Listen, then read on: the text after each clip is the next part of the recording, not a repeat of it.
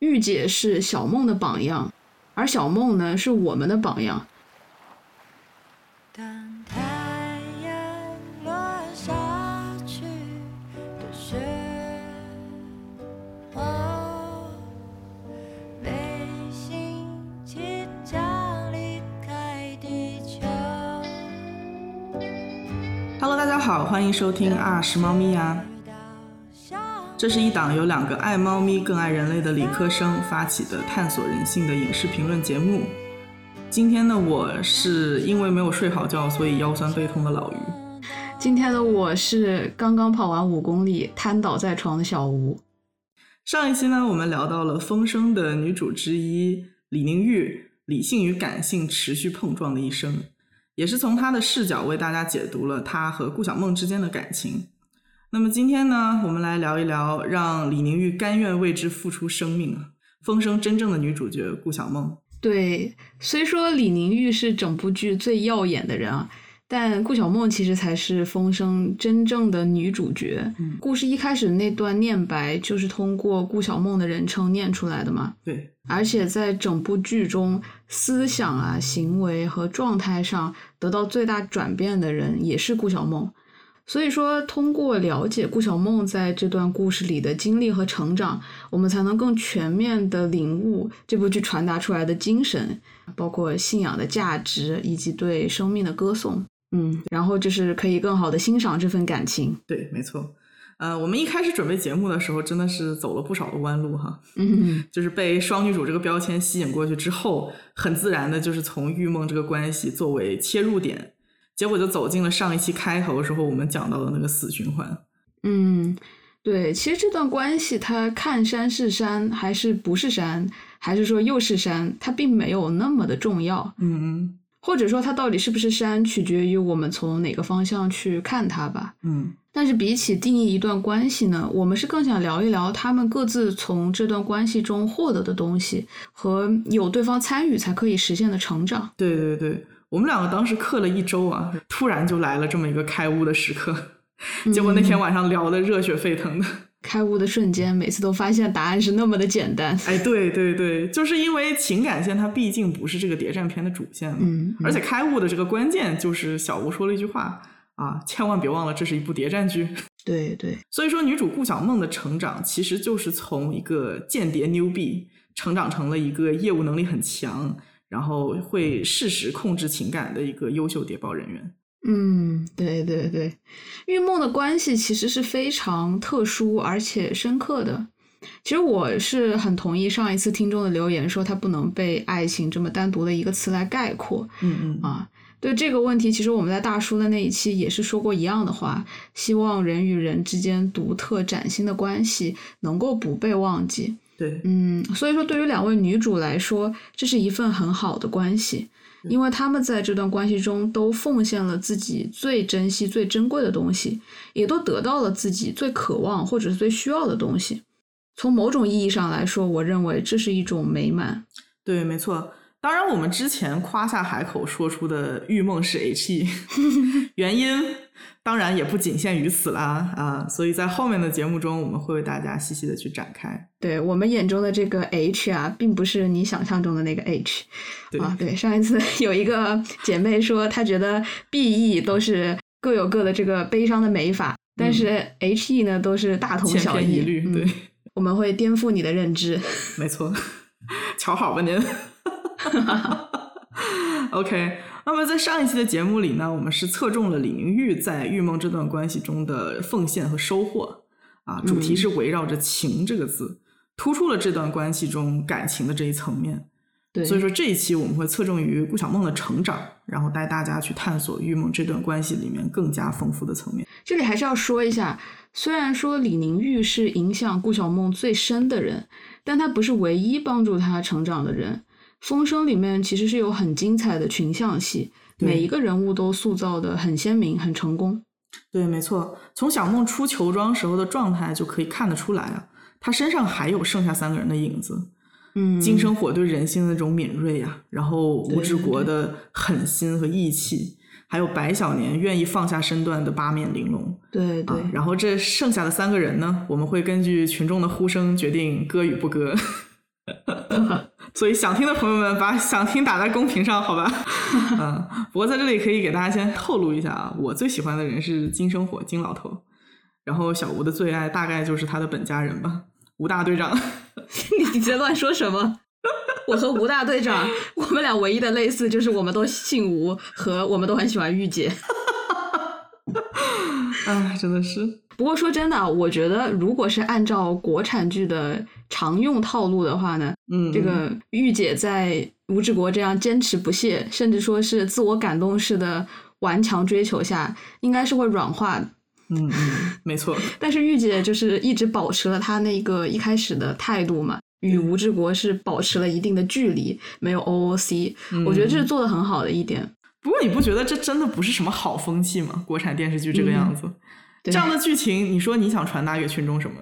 就是虽然我们不合适，但是只要我努力，你就一定会被我的努力所打动，会成为我的女人。 其实很多婚姻也是这个样子的。嗯，那确实确实。嗯，言归正传啊，我们说回顾小梦。小梦她不仅是《风声》的女主角，也是一个非常非常难得的成长型的角色。嗯，而且更重要的是，她不仅仅是为了谈恋爱而生活的一个女主角。对我觉得我们真的很缺少优秀的女性主人公。对对我，之前看 Atlantic 的一篇文章，里面就有统计说，呃，Modern Library 发布的全世界前一百的最佳小说的榜单上， 竟然只有九本是以女性为主角 的。而且每次当女性以主角的身份出现的时候呢，绝大部分是围绕着爱情、婚姻、嗯家庭对啊、就比如说在《傲慢与偏见》呀，然后《安娜·卡列尼娜》里面，女主人公她的人生观的转变，总是和他们在一段爱情里的关系是息息相关的。对对对嗯最后总结出来，竟然是只有一本是围绕着女性，而且不是以爱情为主的，所以说这个就是非常的稀少。对，比例太低了嗯，啊！当然，我们在这里绝对不是在贬低女性对爱情、对婚姻和家庭的追求啊。听过对我们对节目的听众肯定都知道，我们两个人到底有多么喜欢歌颂爱情。 但是两位主播的志向绝对不仅仅是做情感调频栏目。哎，没错没错啊！我这里的意思其实就是说，影视文学创作，它如果形成了一种女性的主要任务就是谈恋爱、搞对象，然后事业线随便写一写，看得过去就行了的这种风气的话，就比如说《欢乐颂》里面的那些女主们啊，哎呀，还要拉出来点名批评。对对，对不起，对不起。 那其实可以说是媒体在告诉大众，女性的事业可以搞好，但是可有可无。只嗯不过你们谈恋爱才是最要紧的事情。对对，我刚刚说的这些经典作品啊，其实，在十八世纪末、十九世纪初，还是给社会带来了很大的影响。对，因为在一个就是封建社会嘛，然后这个阶级固化呀、男女非常不平等、包办婚姻的制度下，女人敢于追求那种自由的爱情，而不是把婚姻作为一个简简单单的攀爬到下一个阶层，或者是获得那种物质保障的渠道。啊，我觉得这是一个很先进、很新的理念。对，对所以说，这些故事的女主人公，她们也是真正的 heroine。嗯，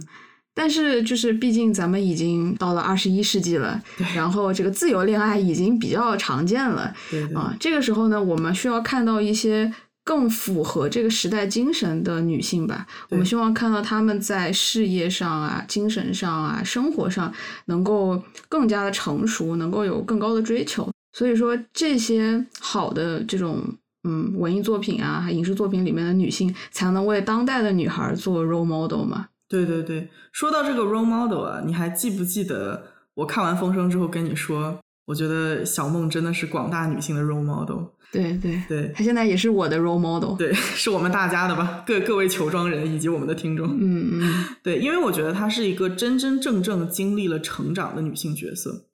她从新人成长为成熟的间谍，中间经历过他人的否定，经历过生死，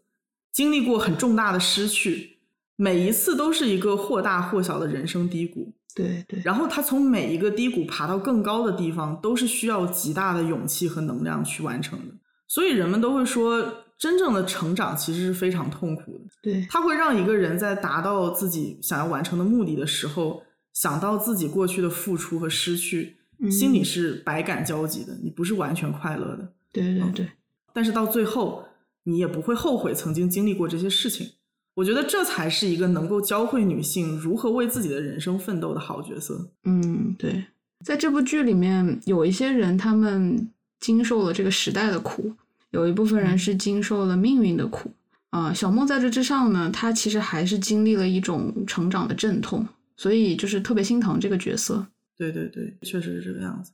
但是现在很多编剧在塑造女性主角的时候啊，他们体现主角的追求和力量的方式，正在往两个我个人认为不太对路的方向发展。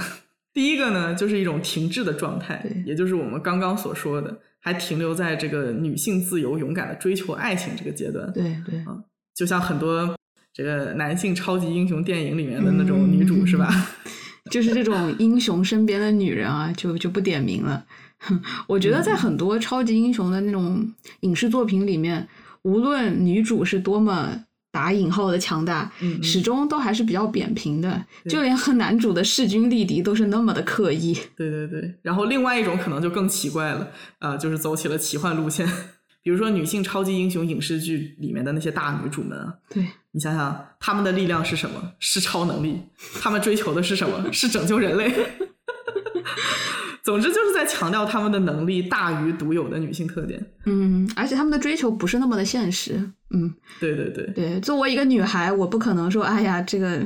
是吧？Wonder Woman 要去拯救全人类了，I'm so proud of myself, my gender，呀呀，对对对就就不会不会为我自己的这个 女性身份感到那么的自豪。嗯，对对对对对。对嗯我觉得还有一种更更糟糕的，就是那个大女主古装言情玛丽苏， 就可能你已经不好拿出来点名说了，女人的力量全靠男人。对我也没什么资格说，因为我就没看过，是吧？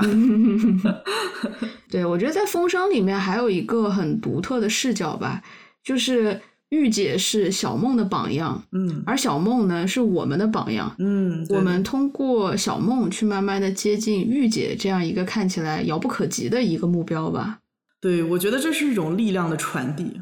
就是当小梦说出来“我想成为跟玉姐一样的人”的时候，我们作为观众也是在跟随着小梦去成长的。嗯嗯嗯，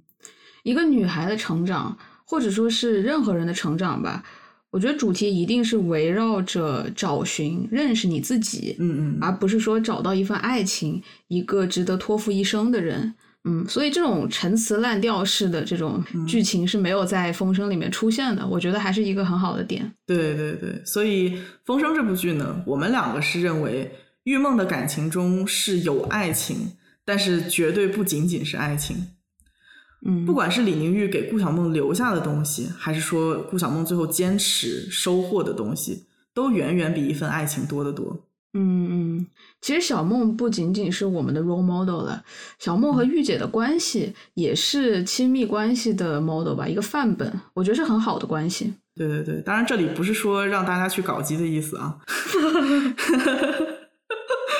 这样的关系在任何形式的亲密关系中都可以存在。嗯嗯嗯，对对对。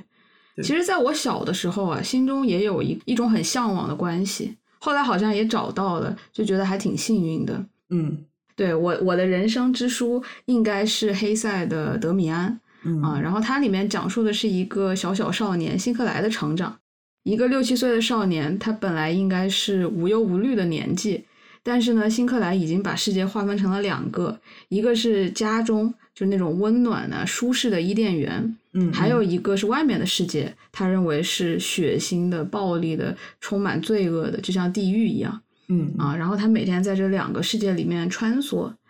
啊，但是有一次呢，因为他被坏孩子欺负，被勒索了，然后在这之后呢，他就把自己划分到了那个腐朽肮脏的世界里，嗯，所以以他在家里就觉得他无所适从，他被玷污了嗯啊，然后他就惶惶不可终日，嗯。那么这是一个孩子的幻想了，嗯不过把他从这个精神危机里面解救出来的人呢是德米安，他相当于是辛克莱彷徨时候的人生导师吧，给了他很多的引导和帮助。嗯所以当后来辛克莱走出迷惘之后呢，德米安就消失了。嗯但是呢，当之后辛克莱再一次彷徨无措的时候呢，他又重新出现了。嗯当时这本书是陪伴了我的这个少年时光啊，嗯，因为一些就是比较相似的经历，我就常常觉得自己是那个少年辛克莱，嗯然后就和他共享了德米安这么一个啊、呃人生导师。怪不得咱俩凑一块儿了。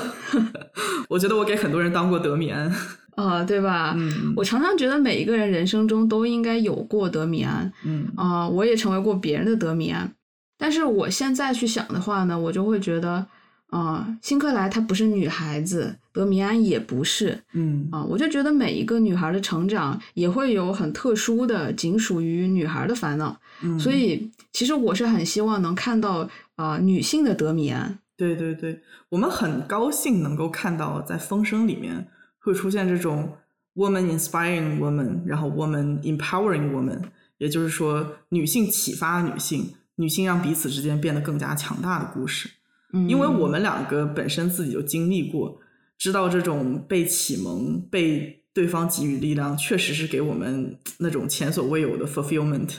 也就是满足感嘛。嗯嗯，也是让我们变得更喜欢自己了。对对比甜甜的恋爱还要上头走心。哎，正是。对，我的那版德米安的书封上写的是“愿你找到你自己的德米安”。嗯然后我之前在微博上刷到一个帖子，我不知道是哪儿的一个灯光牌，然后上面就写着“希望大家都找到自己的御姐”， 我觉得这是很好的祝福啊。对对对，对，小梦和御姐之间是女性力量的传递，嗯是爱的传递，也是信仰的传承。这种很好的关系应该被呈现出来，让大家看到。嗯，对对，那我们也可以不要脸的说一句，希望大家可以找到彼此的老于和小吴吧。哦，是这样吗？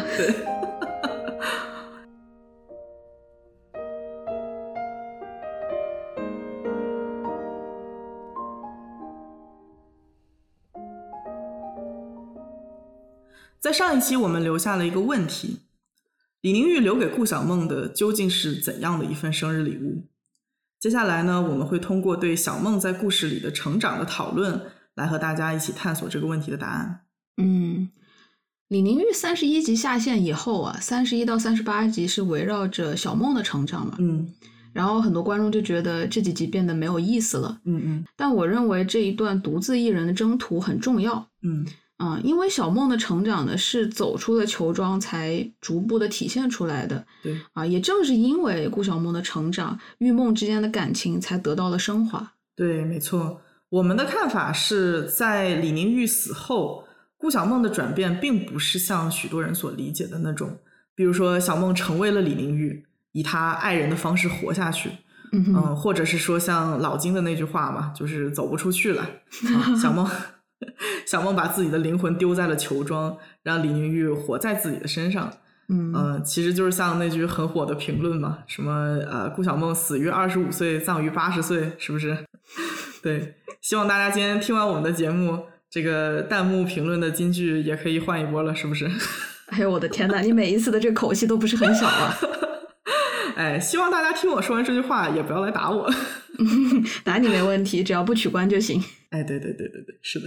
嗯，我觉得有一点很重要，就是玉姐一定不希望她的小梦丢失了她自己，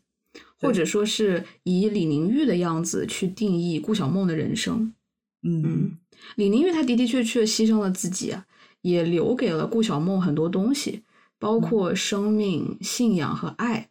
嗯。但是呢，这并不是李宁玉的施舍，这些都是顾小梦后期通过自己的努力和艰难的探索挣来的。对对对，那我既然说到这里，我们就得去说一说小梦的成长了嗯啊。围绕着她的成长很大的一个主题就是生死观的巨大转变。嗯，我们小梦也算得上是一个奇女子了，有多嗯奇呢？啊，还是让老于来分解一下吧。 哎，对，这第一期啊，她就骑在绅士。这个叔叔的味儿有了。小梦的父亲呢是苏杭船王顾明章啊，剿总的各位领导都要敬他顾家人三分。所以说，我们小梦是一个什么大场面都见过的玛丽苏千金大小姐。我活了二十四年，喝过最好的酒，戴过最好的钻石，交际过当今社会最有权势的家族。好，哎，那这样的大小姐，她怎么就加入了这个小小的剿总司令部，还迷上了御姐呢？聪明漂亮，年轻富豪掌厨，寻常千金小姐掉金龟婿，都是出洋留学、逛舞会、开沙龙。请问顾小姐到底是为什么，偏偏要进这种鬼地方？哎，那就得说到这第二期嘛，他就骑在动机。嗯，这个养尊处优的千金呢，回国之后并不想着怎么去钓金龟婿，成为一个有钱有闲的阔太太，而是呢，作为戴笠亲自指派的军统间谍，进入了日伪政府的剿总司令这个生死决斗场啊，来一次跟死神对赌的机会。嗯，顾小梦是明知山有虎，偏向虎山行啊啊！当然，除了冒险以外，咱们小梦也是一个拥有革命精神、愿意为革命事业抛头颅、洒热血的新时代女性。您说的对呀、不过，作为间谍来说啊，小梦一开始展现出的这个业务能力还是有待提高的。哎，对，小梦她作为谍报人员呢，最明显的弱点也就是顾爸爸和啊、金生火所总结的那个嘛，啊、情感比脑子先动，就是他感觉到位了，他就会去行事，他不太会像其他的四根老油条一样非常有前瞻性，然后会去放长线。嗯，就比如说最开始在密码船上。小梦在刺杀森田大佐的时候，很明显你能感觉到他没有考虑过后路，对，对如果没有这个五人团给他去兜底，小梦他是下不了这艘密码船的。对，李宁玉她也明确的指出过，顾小梦并不适合担任间谍工作。嗯，我觉得这里面除了有李宁玉对顾小梦一开始的保护以外，还是嗯有几分很客观的因素的。嗯，顾小梦最大的问题呢，就在于她一开始并不清楚间谍这个职业意味着什么，所以在剧中她被反复的问这个问题：间谍的职业生命是什么？啊，金生火问过他，李宁玉问过他，潘汉卿也问过他。那小梦在成长的过程中，其实是一直为这个问题找一个更清晰的答案。对对，最开始小梦对这个问题的回答给出了教科书式的标答，就是忠诚。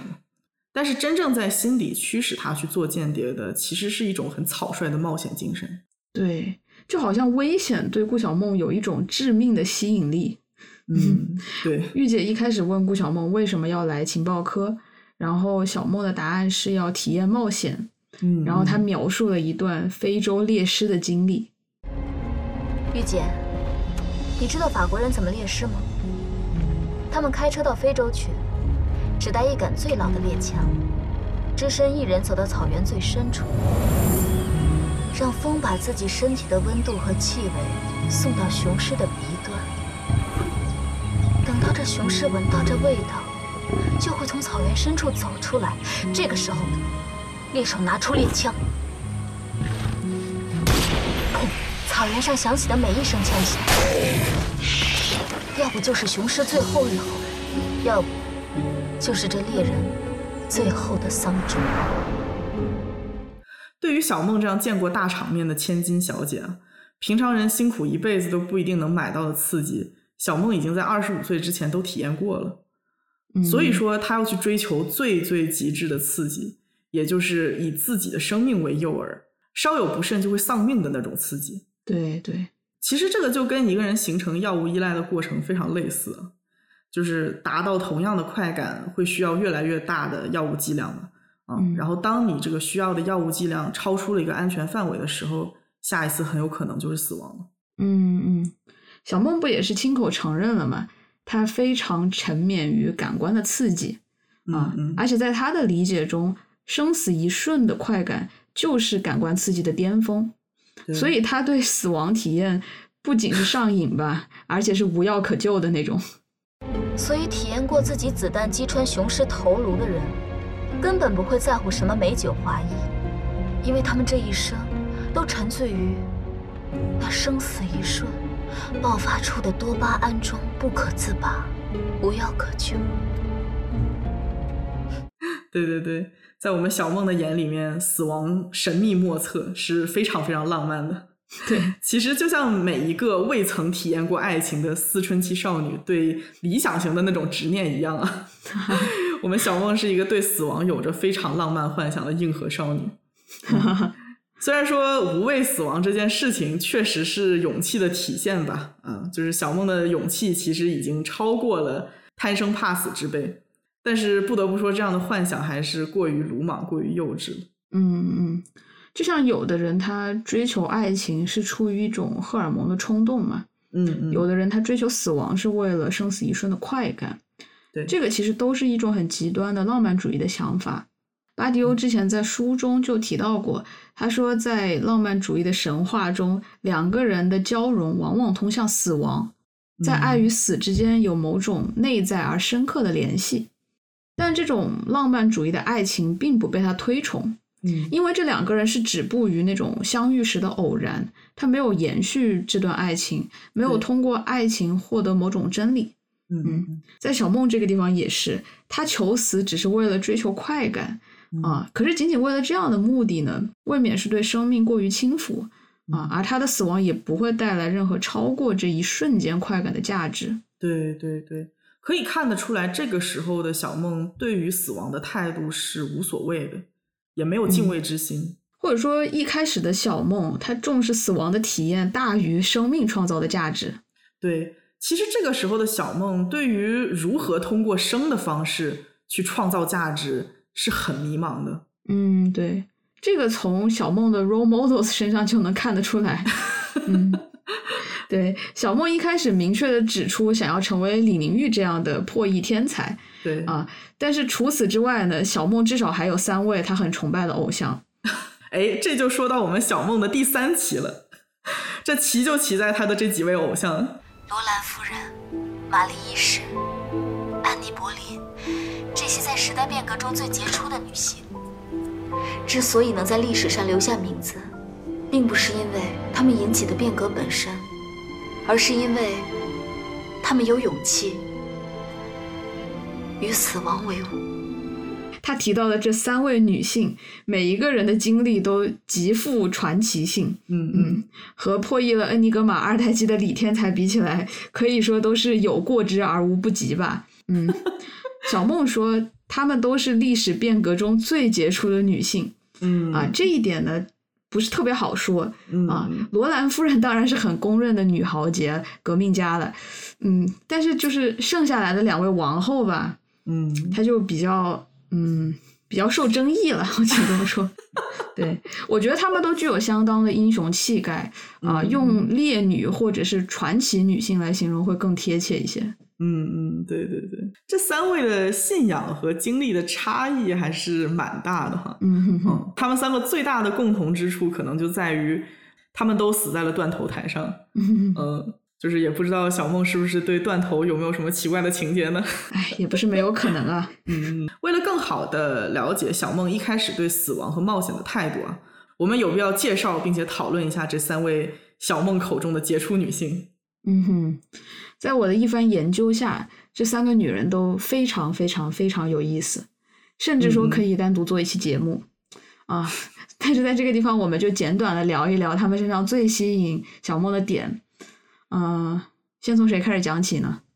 我觉得还是先从公认的革命女杰罗兰夫人开始吧。嗯，有道理。嗯，罗兰夫人是法国大革命时期吉伦特派的领导人之一啊，因为才华出众，被称为大革命时期最高贵的女人。她的丈夫在担任革命政府的内政部长的时期，很多以罗兰之名发出的文件和法令啊，都是罗兰夫人撰写的。她当时很多的观点都影响了革命进程，所以也被称为“红颜宰相嗯，嗯，罗兰夫人的思想应该是在清末传入中国的”。。嗯她被民众熟知，还是因为梁启超先生在一九零二年《新民丛报》上面发表的一篇《近代第一女杰罗兰夫人传》那篇文章。啊嗯那嗯篇文章写的是相当的有感染力，尤其是开篇的那一句：“罗兰夫人何人也？彼生于自由，死于自由。”所以那文章一出来，当时就是激励了无数的中国女性对，成为了爱国女青年的榜样。 甚至说在呀清末的时候，罗兰夫人是被国人当作是自由神来膜拜的。嗯，对对对，而且罗兰夫人啊，也是早期女权运动的代表之一嘛。嗯首先她自己就是打破了时代的这个限制，以女性的身份去参政，然后在婚姻生活上也是去主张自由恋爱，以爱情为基础，以感情作为婚姻的基础嘛。嗯嗯然后我们带着对罗兰夫人的了解，再去看看小梦，嗯，小梦她对门当户对的爱情没有什么兴趣，对，对世俗的婚姻观更是不屑一顾。遇到了自己不喜欢的人，小梦连逢场做个戏都不乐意。嗯，嗯，这个就跟罗兰夫人的婚姻主张非常相似。对，罗兰夫人有一次是拒绝了一个非常富有的商人的求婚。她告诉父亲，她说：“啊、亲爱的父亲，我不能从我高贵的想象中滑落下来。嗯，对于丈夫，我想要的是一颗灵魂，而非一笔财富。与其出卖我的灵魂与一个没有任何感觉的人结婚，我宁愿独身死去。嗯，龙川来顾家提亲的时候啊，小梦也是说过自己是一个独身主义者，嗯想必原因应该是一样的。嗯，嗯，如果不是遇到灵魂伴侣，我们小梦宁可独善其身。对，我是一个彻底的独身主义者。结婚生子、照顾家庭，太耗费女性精力了。而且，我也一直相信，女性之所以没办法达到男性的高度，就是因为她们结婚了。除了婚姻以外呢，罗兰的女权思想也涉及了政治、社会阶层、宗教各个方面。嗯清末民初的时候啊，呃，尤其是在五四运动之后，中国女性意识开始觉醒。嗯罗兰的故事在当时被推广开，在当时啊，她就是一个形象符号，她就是象征着女性独立和解放，对，所以很多女性都把罗兰夫人视作是榜样啊。我觉得小梦肯定也就是其中一员了。对对，嗯最后罗兰夫人还成了革命的殉道者嘛。嗯嗯，法国大革命的时候，罗兰夫人她在的那个温和改革派吉伦特党和当时比较激进的雅各宾派，他们是有很激烈的斗争，嗯但是最后是吉伦特党就溃败了。然后啊、呃罗兰夫人被判了叛国罪，嗯她是英勇的走向了断头台。嗯，死之前呢，她注视着那个大卫的自由雕像，喊出了那句非常有名的话。嗯她说：“自由啊，多少罪恶假汝之名而行。”这句话也提醒了世人，没有法治约束的自由，最终会导致毁灭。嗯。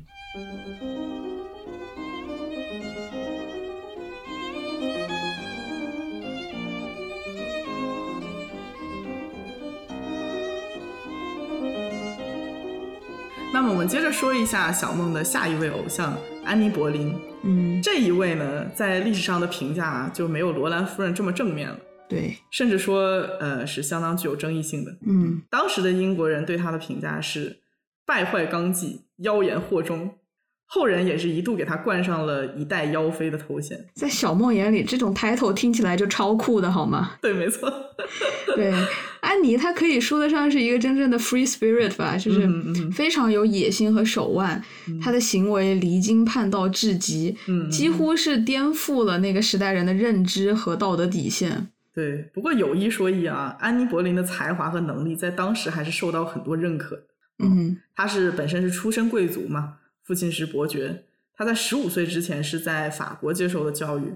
所以说这个贵族的礼仪啊、音乐、舞蹈、翻译、算术、写作、骑马打猎，样样精通。嗯，啊，是一个充满了自信的新潮女子。这个新潮女子哎确实是，对嗯，对，她特别擅长社交，然后打扮也很时尚。嗯嗯，又因为她见多识广嘛，特别喜欢结交各种学者啊、诗人和音乐家。嗯啊，，也非常热衷于参加国家的政治和宗教事务。嗯当时和他交流过的人啊，都对他的这个思想啊赞不绝口。嗯嗯，所以这么一个万人迷，也是自然让亨利八世一见倾心的。对，他当时在宫廷里是作为王后凯瑟琳的贴身侍女。不过那个时候呢，亨利八世已经对年纪稍长的凯瑟琳失去了兴趣，而且也因为凯瑟琳一直没有给亨利八世生一个儿子，所以就对凯瑟琳就更加厌倦。那亨利八世见到安妮·柏林之后呢，就完完全全被迷倒了，所以安妮·柏林就很快的成为了他的情妇。嗯嗯，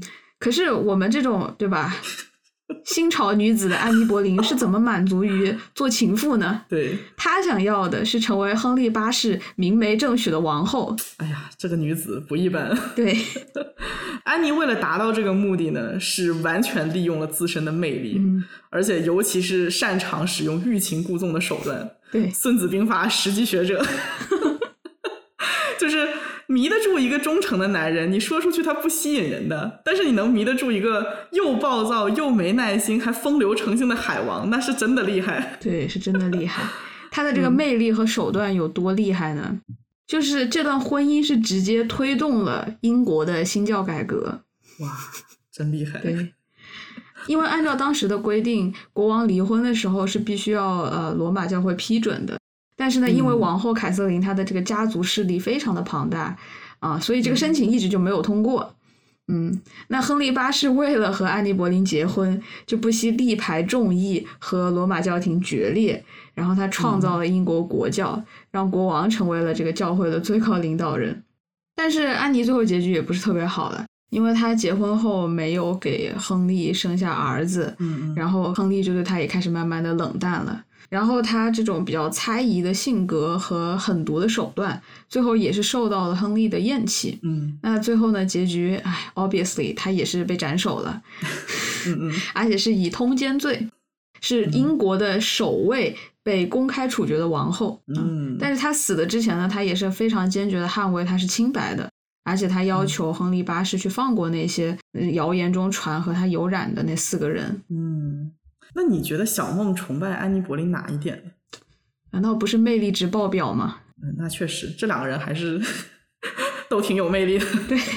没有没有，嗯我之前看到编剧给小梦写的小传上面写啊，他说小梦是有安妮·柏林一样一己倾国的野心，嗯以及罗兰夫人般以一敌众的勇气。嗯嗯，我觉得小梦是天然的被那些敢于站在聚光灯下、不惧流言，而且自身能力超强的奇女子吸引。真的是，对御姐也是。对对，玉姐也是嘛，就是在没有看到李宁玉之前，她就已经听了很多关于李宁玉的传说了。嗯嗯嗯，就传说他是什么黑寡妇呀，很精于算计男人啊，和他有染的人都得死 啊啊！反而是这些流言越多，这个女人听起来越危险，小梦就越想去看一看到底是什么情况。哎呀，你想当时小梦的那个语气，就说怪不得吴大队明知道他那样，还还对他一见倾心， 满脸的崇拜。对，对，毕竟我们小梦的理想是成为千古留名的女性嘛，嗯，嗯，所以肯定是会想要研究一下她们到底是怎么成为奇女子的。没错，我是觉得小梦她不只是崇拜安妮·柏林啊，这两个人的出身和经历也非常的相似。对对，所以说，小梦她在了解安妮·柏林的过程当中，代入感非常的强。嗯哼，两个人都是出身贵族，受到过最好的教育，从这个生活方式啊到时尚理念，到这个思想都非常非常前卫。 哎，你说到这个时尚理念了，咱们小梦毕竟也是当过当时的这个国民女性杂志《家园》的封面女 郎，也不一定是女性杂志，香香不是也在看吗？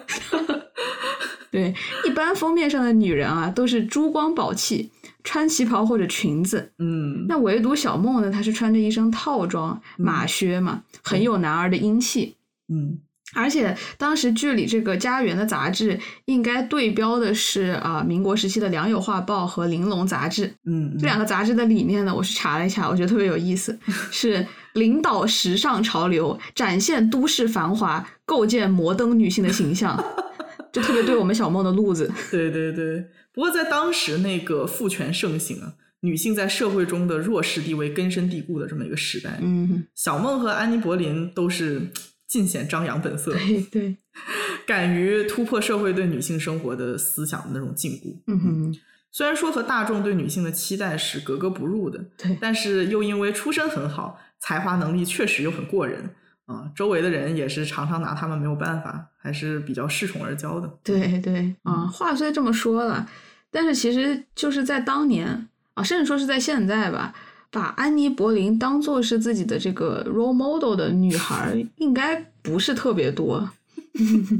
就是她并不是一个很主流的 role model 对大众崇拜的这么一个对象，嗯对对，还是因为她的这个行为太过于乖张，太过于受争议了，对对对对，就是去和罗兰夫人这样备受大众追捧的爱国者楷模比起来啊，嗯，安妮·柏林的这个大众形象还是相差甚远。嗯哼，对，这也就正好说明了咱们小梦的棋呀、对不走寻常路。对，但是还是有值得肯定的地方啊。嗯我觉得小梦和安妮·柏林最像的一点啊，应该还是那种闯劲吧，嗯，就是他认准了一件事情，敢想敢做，对只要认定了那个目标，就一定会不惜一切代价的去达成它。对对，嗯，所以他出了球庄之后，他一定要去完成御姐的任务。当时大家就觉得他疯了，但是这个事情就是他心里必须要去做的事情，嗯他就一定会把它做到。对，没错。嗯，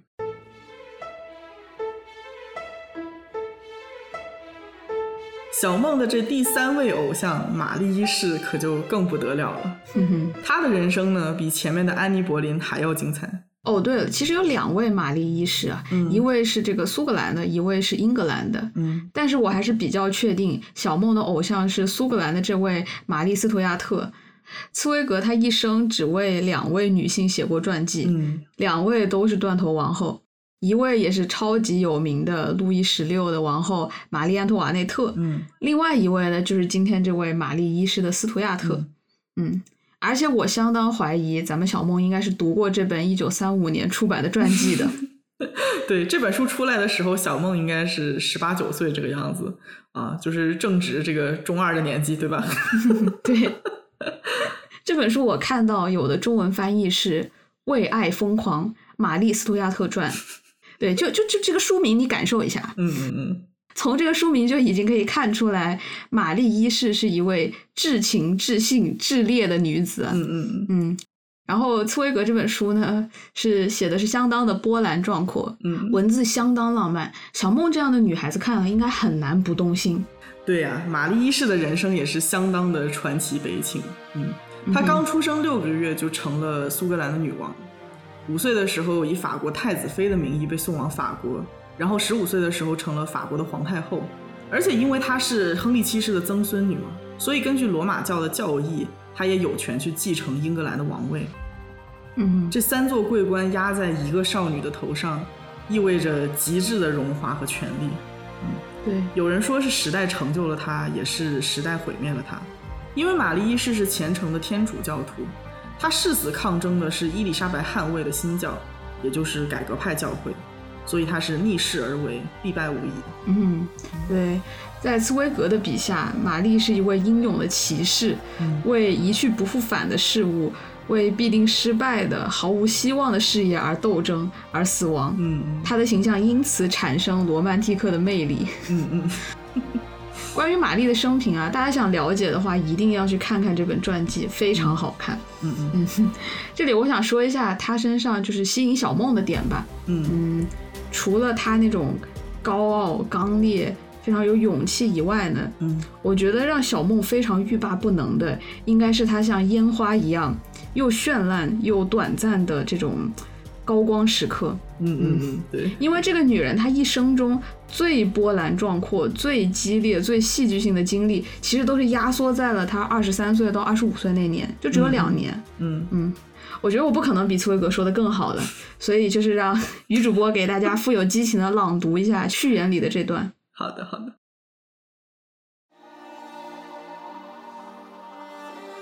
玛丽·斯图亚特属于那种给人印象极深，能迸发出强烈的喜怒哀乐，而又为时极短的少数女性，属于那种光辉灿烂而昙花一现的女性，不是那种逐渐凋谢，而是仿佛只在一种激情的熔炉中一次燃尽的女性。二十三岁以前，她的感情始终像水波不兴的溪流，而往后，从二十五岁开始，他的感情也并未汹涌澎湃，唯有那短短的两年，风暴骤起，原本平淡无奇的命运成了一出古典悲剧，一出伟大而又气势磅礴的悲剧，类似奥瑞斯特亚。唯有那两年，玛丽·斯图亚特作为一个真正的悲剧人物出现在我们面前。那两年的狂飙使他超越了自己，在不可遏制的冲动中破坏了自己的生活，同时又因此而永垂不朽。说来也巧，玛丽一世呢，在二十五岁那年后，生命陷入沉寂、寡淡、消沉，而小梦呢，也是在二十五岁那年痛失御姐，走出球庄。在决定命运的这一天，他还不满二十五岁。不过他的一生其实已经结束。命运能够慷慨赐予凡人的一切欢乐和苦难，他都已品尝过。碧落黄泉，他什么都经历过，什么都曾经臻于极致。在如此短暂的时间里，以极度的精神紧张作为代价，他体验了人生的大喜大悲。这些个星期，这些年，他的生活像一把火，一把耀眼的、熊熊燃烧的、吞噬一切的烈火。他的余晖在几百年后还照耀着我们。然而，到英国的这一天，火堆烧到了头，慢慢熄灭了。他身上一切优良的东西都已付之一炬，一度令人目眩神迷的光华只剩下了灰烬。往日的玛丽·斯图亚特只剩下一个可怜巴巴的影子，凄凄惨惨地进入他生命的黄昏。同时啊，刺猬壳笔下玛丽一世上断头台的这一段也实在是太精彩了。如果嗯我是小梦的话，我一定会从床上起来拍手叫 好。对他满足了一个中二少女的所有对死亡的幻幻想我只能这么对对说。嗯，玛丽一世即使是在死之前，也是不愿意放下苏格兰王后的高贵尊严。嗯嗯然后她意识到自己的每一个动作都将被载入史册，嗯所以呢，她在上刑场的时候，没有一个动作，没有一个字透露出她的恐惧。嗯，因为当时玛丽一世她的想法其实是她要死得很伟大，对，她要被万世敬仰，她要充分的显示出她的勇气，要充分的运用她无懈可击的审美情趣，要把上断头台视为走红毯，要把死亡的这个过程当成是一场精彩绝伦的演出来准备。嗯嗯嗯，我已经尽力了， 但是肯定没有茨威格写的好。 对，我们可以就是这里借用一下茨威格的描写啊，让观众感受一下小梦眼中极尽浪漫的嗯断头王后赴死的过程。玛丽·斯图亚特曾为多次喜庆梳妆打扮，为加冕，为诗喜，为大婚，为骑士的游弋，为散步，为战争和猎手，为做潮，为舞会和比武，到哪里都是服饰华丽，知道美在尘世具有何等的威力。但他在自己的命运最伟大的一刻，为了死亡，他对衣着用尽心思，超过以往任何一次。他想必在许多天、许多星期之前，便已考虑好得体的死难仪式，认真的斟酌了每一个细节。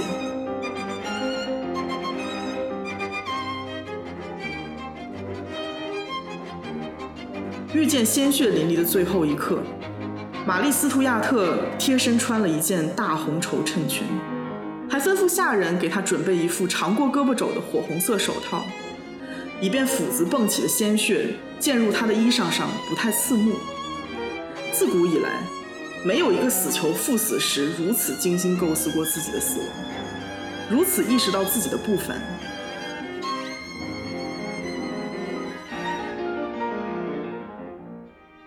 他一脱下黑斗篷和深色的衣服，赫然映入眼帘的是一袭大红衬裙。他的侍女给他戴上火红色的手套之后，观众眼前仿佛升起一团血红的火焰，真是壮观的、令人难忘的景象。我听得好入迷啊！你把全文给我朗读一遍吧。好的， 好的。 看完了这样的描写，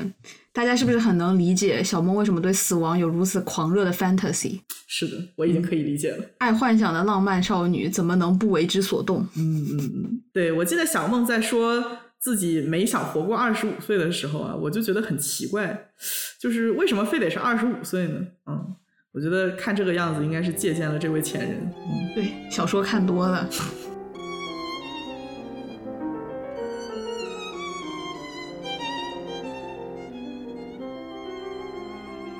介绍完小梦的这三位女偶像，相信大家对于风声故事最开始的时候，小梦的状态和自我定位，以及小梦为什么会对死亡和冒险有着浪漫的幻想，都已经有一些了解了。嗯，不过，小梦会产生这样的生死观，也不仅仅是因为了解、崇拜了这三位女性，她的生死观和她的家庭背景和个人经历也是息息相关的。对，还有一点我们应该都注意到了，就是小梦崇拜的这三位女性，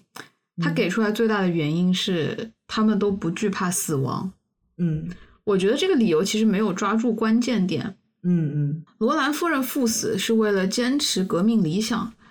安妮·柏林赴死是因为她坚持自身的高贵、清白和尊严。嗯嗯玛丽一世赴死呢，是为自身的天主教的信仰殉道。嗯啊，最关键的是，这三位女性并不是一心求死不，是为死而死。她们的求生意志都非常顽强，死呢绝对是迫于无奈的选择，嗯啊无谓的去死，只是为了在最后一刻捍卫自己的尊严而已。对，还有一点就是啊，玛丽一世和安妮·柏林的死亡能够这么耀眼，能够引得众人关注，在书本里面永垂不朽，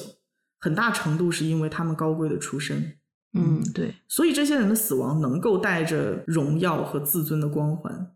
但是抛开这些光环，真正的死亡到底是什么样子的？顾晓梦对此一无所知。小梦她所了解的死亡吧，是来自书本里嗯啊，是来自那些法国的贵族他的那些烈士伙伴的口中，嗯或者是他在这些贵族的家宴上面听到的。嗯嗯，这些都是经过了一些文学化、戏剧化的处理的。对，而且他刺杀森田大佐的方式都是非常非常戏剧化的，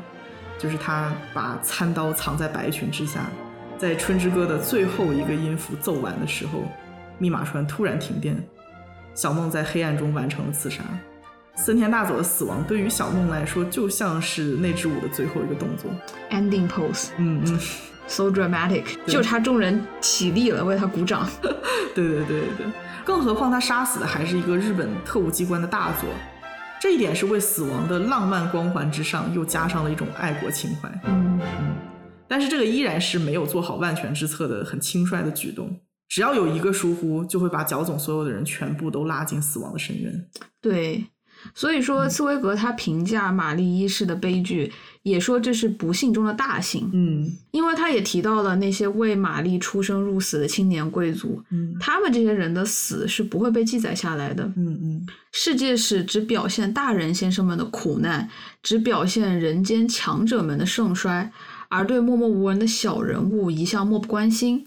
仿佛不同的肉体对拷打和折磨的感觉也自不同。我觉得李宁玉他不同意顾晓梦对死亡的痴迷吧，评价那是穷极无聊，嗯是因为小莫的态度中，其实还是存在着这种优越的阶层的人对底层生命的一种藐视。对对，对，在李宁玉的眼里，生命是平等的，嗯那么每一个人的死亡也是平等的。对对对，也可以说是小梦他不认可那些不刺激的死亡方式。我觉得他这同时也是在回避面对真正的死亡。当我意识到这一点的时候，我的理解是，小梦可能畏惧真正的死亡，嗯嗯，一直到后来啊，小梦她说出这些女性的死亡的光辉，比她们引起的变革本身要更加的耀眼，更值得尊敬啊。这句话是让我确定了，死亡在小梦眼中必然是一件非常重大、不可以怠慢的事情。嗯，比任何事情都大。对对对，对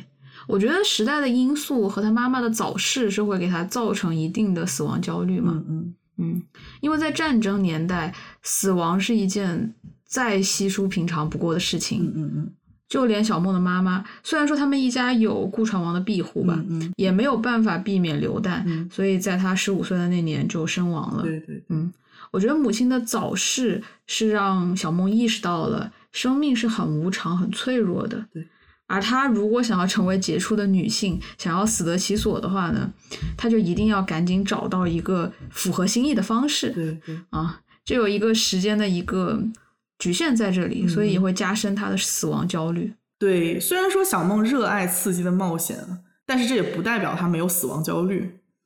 欧文·亚龙是在《只是骄阳》里面提到过，冒险行为是一部分人用来对抗死亡的方式。嗯很多人的死亡焦虑是来自于在意识到死亡离自己很近的时候，发现还有对自己极为重要但是却还没有完成的事情。对，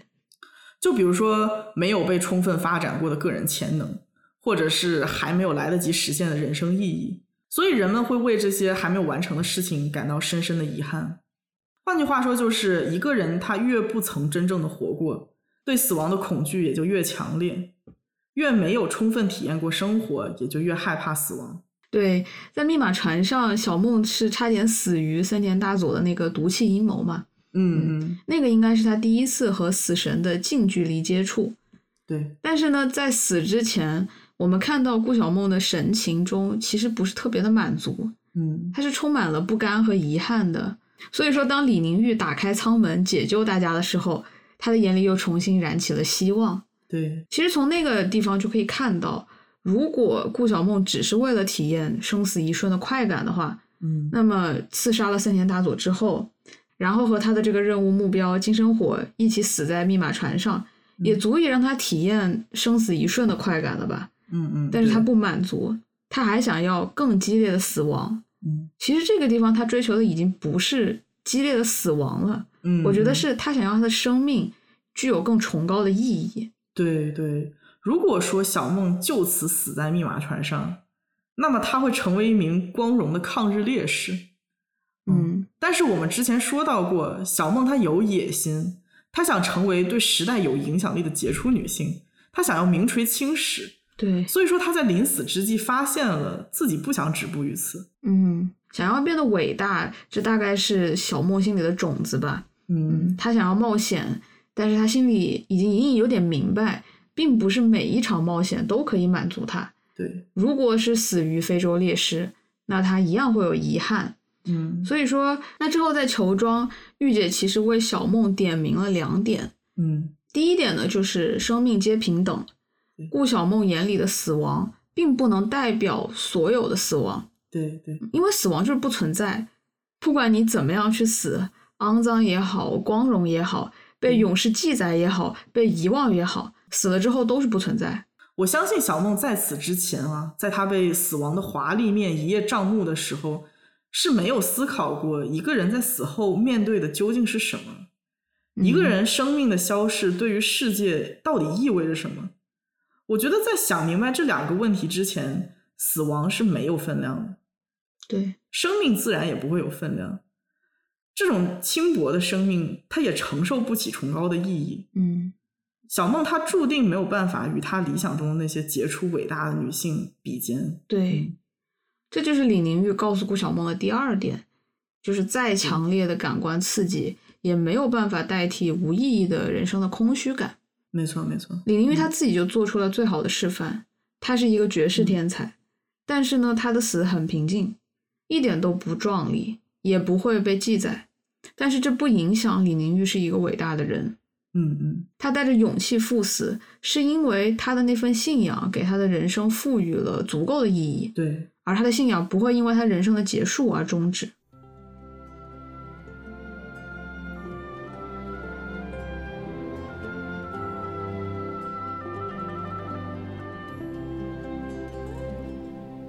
Let's hear them. 今天的节目本来是想要如上期的约，把小梦和李宁玉的感情讲完，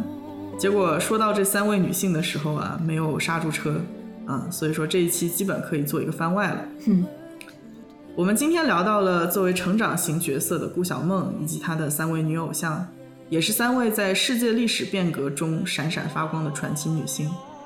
虽然说中间有一点点跑题，但是老于和小吴实在是舍不得删这一段，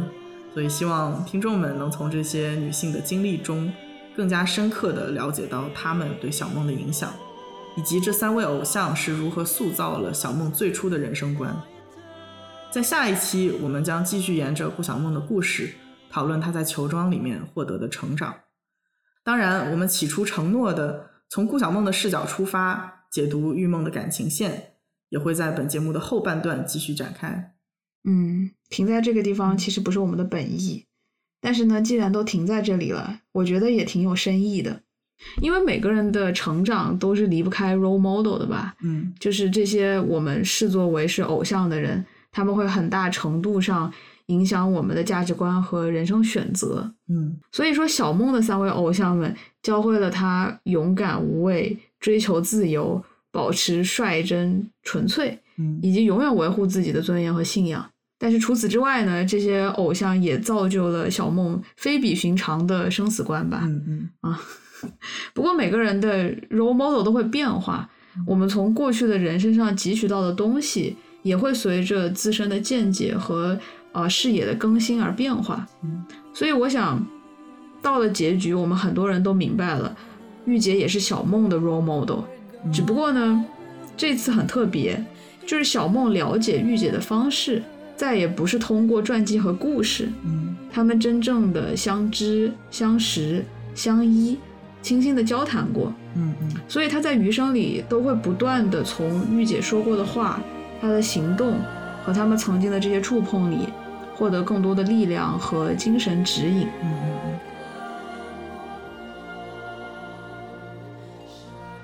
啊，最后我发现我们又卖了关子啊，就是我们一开始说的玉姐送给小梦的礼物是什么啊，到现在还没有揭晓。嗯，不过呢，下期揭晓，下期一定揭晓。嗯， 不能再割了呀，小吴。不能再割了。啊，在结尾呢，我是想起梁思成和林徽因的一段对话。婚前，梁思成问林徽因有一句话，我只问一次，以后都不会再问，为什么是我？啊，林徽因的回答是：答案很长，我得用一生去回答你。准备好听我的吗？嗯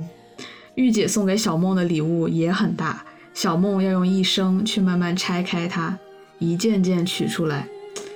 听众朋友们，准备好听了吗？